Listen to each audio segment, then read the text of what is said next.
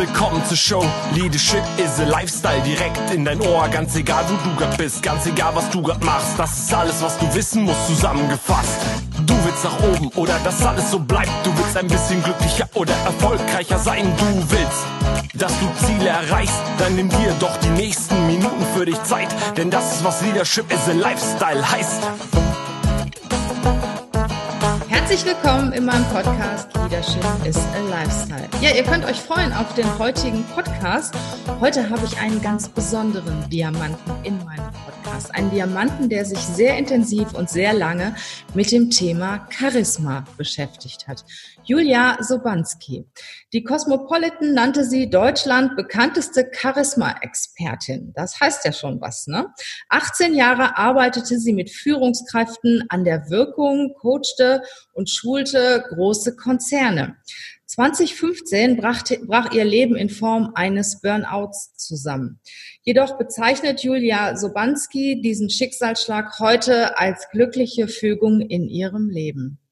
Denn bereits zwei Jahre später hatte sie ihr Beratungsunternehmen Pro Charisma erfolgreich online gelegt und ja, in den Millionenbereich skaliert. Das hört sich ja schon richtig, richtig interessant an.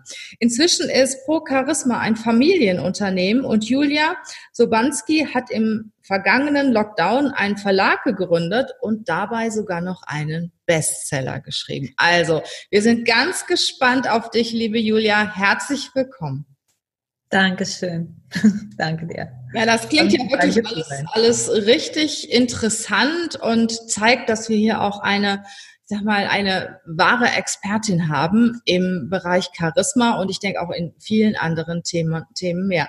Julia, stell dich doch mal kurz selber vor, ähm, was, was auch ja, unsere Hörer auch immer sehr interessiert. Wie, wie war denn so die kleine Julia? Hast du dich immer schon auch als Kind mit dem Thema Charisma beschäftigt oder wie bist du überhaupt ja, zu dem Thema gekommen? Erzähl doch mal ein bisschen von dir. Ja, als Kind, also ich bin ähm, Tochter von Lehrern, ich habe einen äl etwas älteren Bruder und bei uns war irgendwie immer so Halligalli, wir hatten noch immer Pflegebrüder und so. Ich wollte als Kind ähm, sehr früh ähm, zur Bühne und das wechselte so ein bisschen. Ich wollte Pianistin werden, ich wollte Opernsängerin werden, aber ich habe einfach keine klassische Stimme, aber ich habe auch lang gesungen und bin dann schlussendlich übers Ballett, ähm, wo ich eine Weile getanzt habe, dann eben auch beim Schauspiel gelandet. Ich habe allerdings auch einen etwas krummen Weg, also äh, ich bin schon sehr, sehr zeitig von zu Hause ausgezogen. Ähm, das Verhältnis mit meinen Eltern war nicht wirklich gut und ähm, ja, ich habe auch meinen ersten Sohn schon vorm Abitur bekommen. Ja, also eigentlich sicherlich eine Weile klassisch diejenige, wo jeder gesagt hätte, oh, da wird nichts draus. Und ich habe aber einfach meinen eigenen Weg genommen. Ich, so sehe ich das heute, ja. Also ich habe das nicht immer so empfunden, natürlich nicht. Ne? Damals schon gar nicht, obwohl das Kind nicht ähm, passiert ist, sondern schon geplant. Ich wollte einfach eine tolle Familie haben. So war das. Und dann das zeigt ja auch das zeigt ja auch den Frauen, dass es funktioniert, ne? Also Karriere zu machen mit Kindern. Bist du ein, ein gutes Beispiel? Ja, das ist definitiv so. Es ist immer eine Frage, wie organisiere ich mich da rein. Ne? Mhm. Und ich hatte wenig Hilfe, aber ich habe mir halt Netzwerke geschaffen. Also das am Rande für die Mamas. genau. Und ähm, ich habe dann tatsächlich Schauspiel studiert und wow. habe auch, ähm, also ich habe das gemacht. Ich war auch eine Weile äh, als Tänzerin an der Bühne, habe aber gemerkt, irgendwie, das ist so also erstens mal habe ich einfach zu spät angefangen, um Solistin zu sein. Und dann war es halt auch so, dass ich äh, gemerkt habe, das ist so ein Knochenjob, den macht man einfach nur wirklich sehr, sehr kurze und begrenzte Zeit. Und habe dann Schauspiel studiert und ähm, habe auch dann, war ungefähr zehn Jahre am Theater. Ich habe, als mein zweiter Sohn zur Welt kam, habe ich dann ähm, das Theater für mich hinter mir gelassen. Also es gab super viele Schritte. Ich habe äh, während des Studiums schon moderiert beim Funk und so und habe dann da auch noch zusätzlich als Redakteurin gearbeitet. Und ich habe immer oft viele Sachen parallel gemacht, selbst in der Zeit, wo ich eine Festanstellung hatte. Ähm, das Thema Charisma ist in mein Leben gekommen an der Bühne. Also es ist ja sowieso, dort setzt man sich mit dem Thema Wirkung auseinander. Und dann ist mir etwas passiert. Da habe ich eine Kollegin aus der Schweiz in einer Uraufführung gesehen. Das war damals bei uns am Theater Dortmund. Und ich, ich sah das und sie spielte einen, ähm, sie spielte einen Mephisto. Es war eine Faustinterpretation. Und sie stand immer hinten an der Bühne Und ich musste immer hingucken, obwohl sie nichts machte. Sie stand da nur. Vorne spielten die anderen sich einen Wolf und sie stand da hinten. Und ich dachte die ganze Zeit, meine Güte, ey, die hat eine ne? Präsenz. Ja, die hat eine Präsenz. Die ist auch später irgendwie ausgezeichnet worden und so weiter. Also die war sehr gut. Aber da hat mich das angefangen zu beschäftigen. Ich habe mich gefragt, was macht die da, wo die gar nichts macht? Und ich muss gucken. Und dieses Thema hat mich nicht mehr losgelassen. Ich habe alles gelesen dazu, was mich was ich in die Finger bekommen habe. Ich bin dann, als ich dann eben auch äh, schwanger wurde, nochmal bin ich ähm, in der fortgeschrittenen Schwangerschaft, habe ich dann mein letztes Stück gespielt und habe aber auch schon angefangen, parallel Theaterprozesse in, im Change einzusetzen. Also wenn Unternehmen in Veränderungen sind, ähm, den Theaterprozess zu nutzen, um zu gucken, wie, wie, wie, wie können Menschen reagieren, wie können sie mehr Sicherheit bekommen. War aber auch letztendlich nicht der Weg, aber im Zuge dessen bin ich dann zum Coaching gekommen habe dann Coaching-Ausbildungen gemacht und ähm, habe auch sehr früh mit Führungskräften trainiert, wie sie Sicherheit im, im Auftritt bekommen können, bei Präsentationen und in Meetings, überall eigentlich, ne, wo man das braucht. Und so war ich irgendwie ruckzuck mit diesem Thema letztendlich im, ähm, ja, im, in Unternehmen drin. Und das habe ich 18 Jahre gemacht. Aber so bin ich da reingekommen. Es hat mich bis zum heutigen Tag nicht losgelassen. Also es ist immer noch so, ich weiß sehr, sehr viel über Wirkung. Ich habe dann auch eine Studie irgendwann gemacht. Ich habe gelehrt zu dem Thema. Ich war in Hochschulen. Ähm, das ist ein Thema, was mich heute immer noch begeistert, weil es so vielschichtig ist und ich lerne tatsächlich immer noch dazu. Ja. Also Wirkung ist ja wahnsinnig wichtig. Ne? Also ich sag mal, äh, Leute, die wirken, haben auch viel, viel eher Erfolg und mhm. denen folgt man ja auch. Nur, du sagst, du hast eine Studie darüber gemacht und ähm, dann kannst du uns doch auch sicher erzählen, was muss ich denn tun, um zu wirken? Gibt es da, ist das, kommt das halt von innen heraus? Ist mir das in die Wiege gelegt, dass ich wirke? Kann ich das lernen? Ähm, was sind so die Dinge, ja, die wir auch berücksichtigen können, die wir so auf die Schnelle auch von dir mitnehmen können, damit wir wirken? Mhm, genau, also das, ähm, das ist ein wichtiges Thema, was du ansprichst, auch dass das, ähm, dass das lernbar ist, ja, weil viele Menschen denken, ja, das kriegst du in die Wiege gelegt, aber das ist nicht die Wahrheit. Also ähm, Charisma ist letztendlich eine Interaktion. Mhm. Also in der Soziologie weiß man das einfach inzwischen. Das ist ein interaktiver Prozess. Ähm, Menschen, die einem anderen Charisma zuschreiben, fühlen sich sehr, sehr gut abgeholt. Also vielleicht hat jeder, der hier zuhört, es selber schon mal erlebt. Du unterhältst dich mit jemandem, in Anführungsstrichen, sprich der andere redet und redet und redet wie ein Wasserfall, du selber kommst nicht zu Wort und am Ende des Gespräches sagt derjenige zu dir, meine Güte, ist so toll, wie man mit dir reden kann. Was ist passiert? Ja. Du warst als Zuhörer in dem Moment nur da und du hast den Raum gehalten. Dass der andere sozusagen ähm, etwas machen konnte. Und er projiziert etwas auf dich drauf wie auf eine weiße Leinwand. Und ähm, im Grunde genommen ist, ähm, ist beim Charisma ist der Effekt so ähnlich. Natürlich ist es jetzt nicht so, dass Charismatiker nichts sagen und nur zuhören, aber der Effekt, der beim anderen entsteht, dass er das Gefühl hat, er ist so abgeholt und er ist so angenommen, das ist das, was, ähm, oder er ist zugehörig, ja, das ähm, findet auf sehr vielen Ebenen statt. Also klar, man kann so Sachen sagen wie drei Tipps für mehr Charisma und so, das können wir hier gerne auch machen. Aber das Thema an sich ist sehr, sehr tief, sehr, sehr vielschichtig, weil es ist wirklich, es ist so, es hat so viel mit Verhalten zu tun. Ähm, es läuft extremst viel über unbewusste Ebenen natürlich, weil Wahrnehmung halt im ersten Moment geschieht. Also das ist ja eine Sache von Sekundenbruchteilen. Und was alles abläuft im Innern, das aufzudröseln, ist natürlich mühsam. Aber rein theoretisch könnt, kann man das auch. Also ich habe das auch schon gemacht. Ähm, aber das ist nicht, also es nutzt nichts für den Alltag. Ja, also deine Zuhörer, die wollen ja natürlich jetzt etwas Griffiges haben für den Alltag. Und da kann ich jetzt sagen, also ähm, es gibt ein paar Faktoren, die tatsächlich trainiert werden können. Wow. Trainiert werden kann okay. tatsächlich, ja, trainiert werden können optische Sachen. Also ähm, das Erste, was das Auge sieht von jemandem, ist ja die Optik.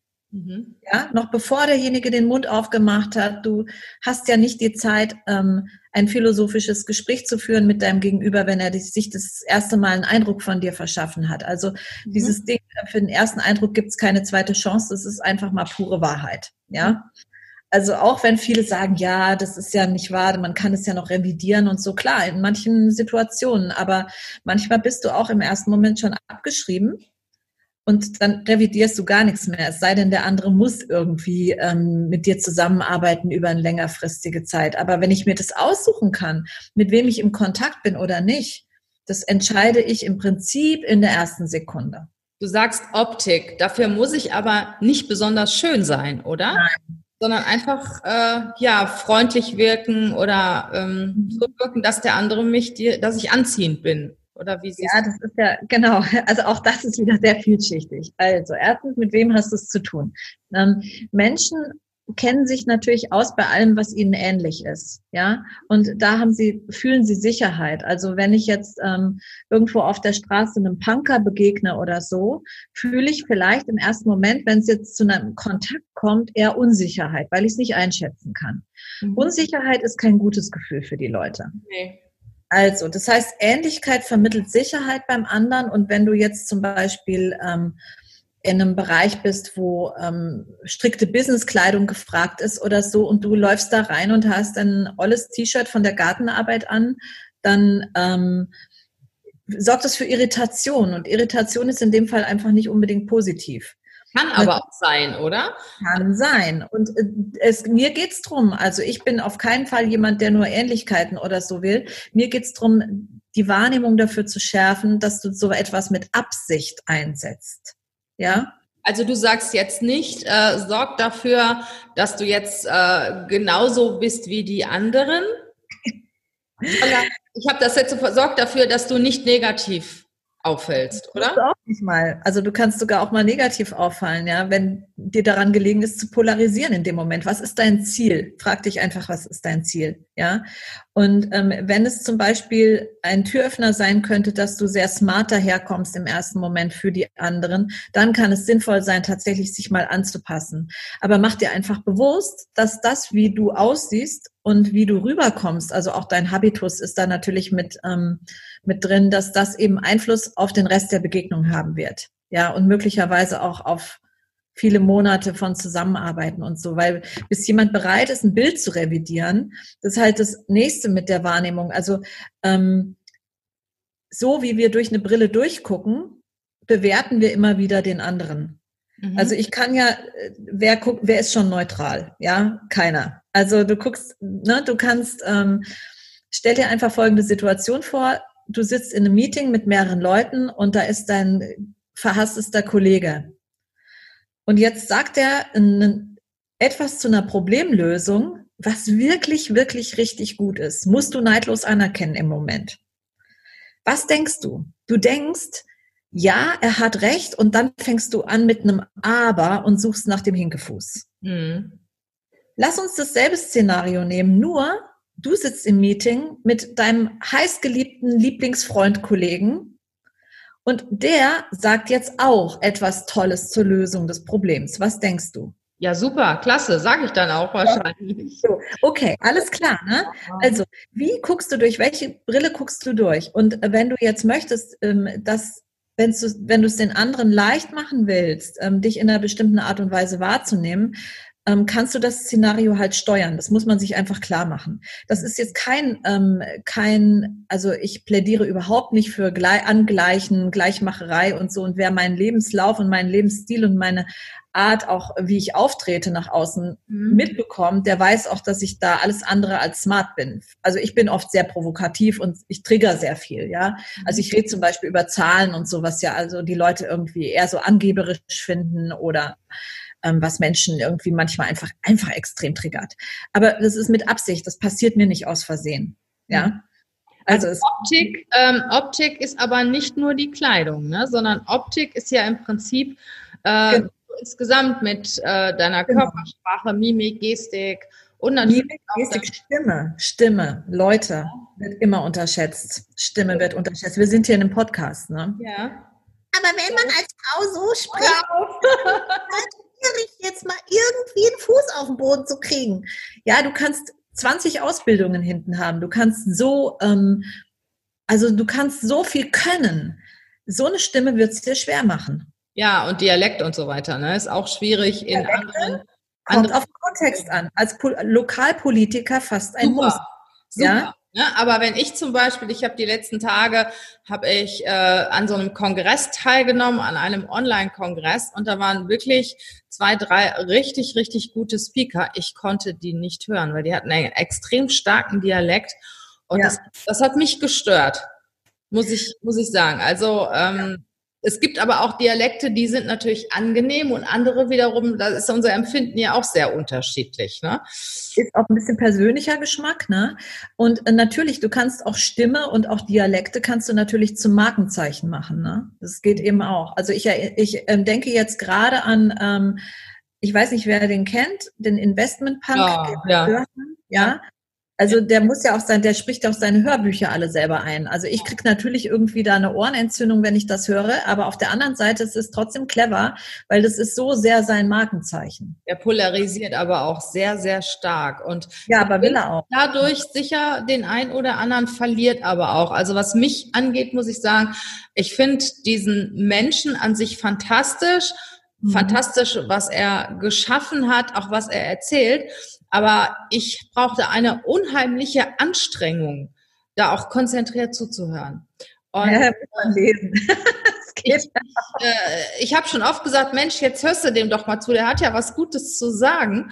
Das tut mir weh in meinem Ohr, weil ich einfach mit seinem Dialekt überhaupt nicht in Verbindung bin. Ne? Weil, weil, äh, wienerisch, ich finde die Stimme noch viel schlimmer, ja. Das ist halt ein Wienerisch. Ich habe in Wien gelebt ein paar Jahre, also den Dialekt, da kann ich drauf, aber ähm, die Stimme finde ich, das ist gruselig, dieses Knarzige. Also ich kriege Halsschmerzen beim Zuhören, also durch die. Ähm, ja, ja, ich meine, da, das kann man ja auch trainieren. Ne? Also Stimme kann man trainieren, soweit ich weiß. Ja, sehr gut sogar. Ja, und es lohnt sich richtig. Also Stimmtrainer sind oft irgendwie so unterschätzte ähm, Statisten im Business. Also die würde ich nach vorne schieben, muss ich ganz ehrlich sagen. Ja, und gerade im Podcast, wenn man, wenn man ihn sieht in einem Video zum Beispiel, da finde ich das nicht so krass. Oder nicht ihn, wollen wir mal von ihm weggehen, also von anderen Menschen, die halt sehr starkes Dialekt haben. Wenn du die siehst, dann hast du noch äh, mehrere äh, Sinne, die da aktiv sind dann konzentrierst du dich nicht nur auf das Hören. Aber wenn du jemanden nur hörst, ist es schon extrem. Also da ja. wird auch, äh,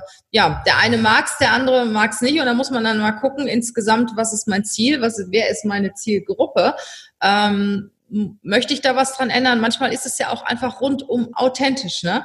Ähm, dieser Mensch wirkt ja auch ja. in seiner gesamten Person. Und wenn der auf einmal Hochdeutsch sprechen würde, ähm, ja, dann wird er auch einiges verlieren an seinem Charisma. Ne?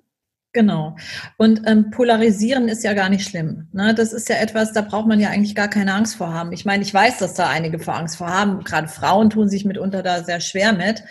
Ähm, aber im Marketing, also ich kann heute nur sagen, wir unterstützen ja eben auch ähm, Selbstständige da drin, mehr Kunden zu bekommen. Ich sage unseren Kunden immer polarisiert. Mhm. Ja, seid krass, seid krass, polarisiert, weil das ist ähm, das, natürlich verliert man Leute, aber die will man ja vielleicht auch gar nicht haben. Mhm. Ja, ja, wenn du polarisierst, musst du auch was aushalten können, ne? Das ist so, ja. Und das ist, sollte man aber als Selbstständiger dann eh oder als Führungskraft sowieso auch. Ja, also okay. wer da nicht irgendwie. Also das, der eine Punkt ist Optik, also das, was man im ersten Moment sieht, wenn man eine neue Person kennenlernt, richtig?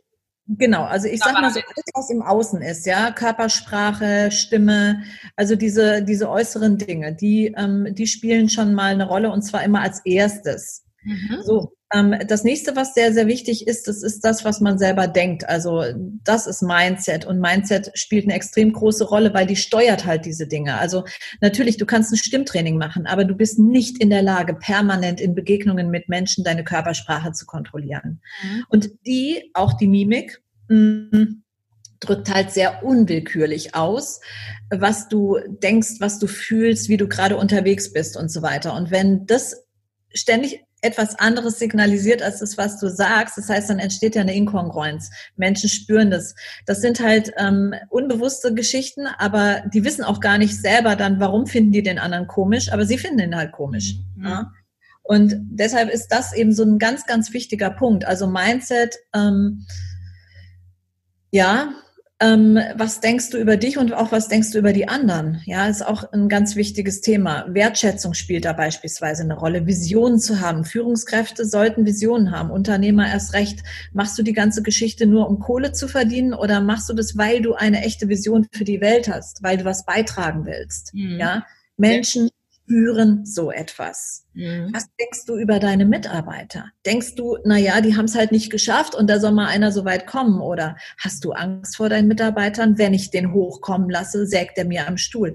Ist ein häufiger Grund, warum ja. Führungskräfte kein Charisma haben, weil ja. sie das Vertrauen nicht investieren wollen.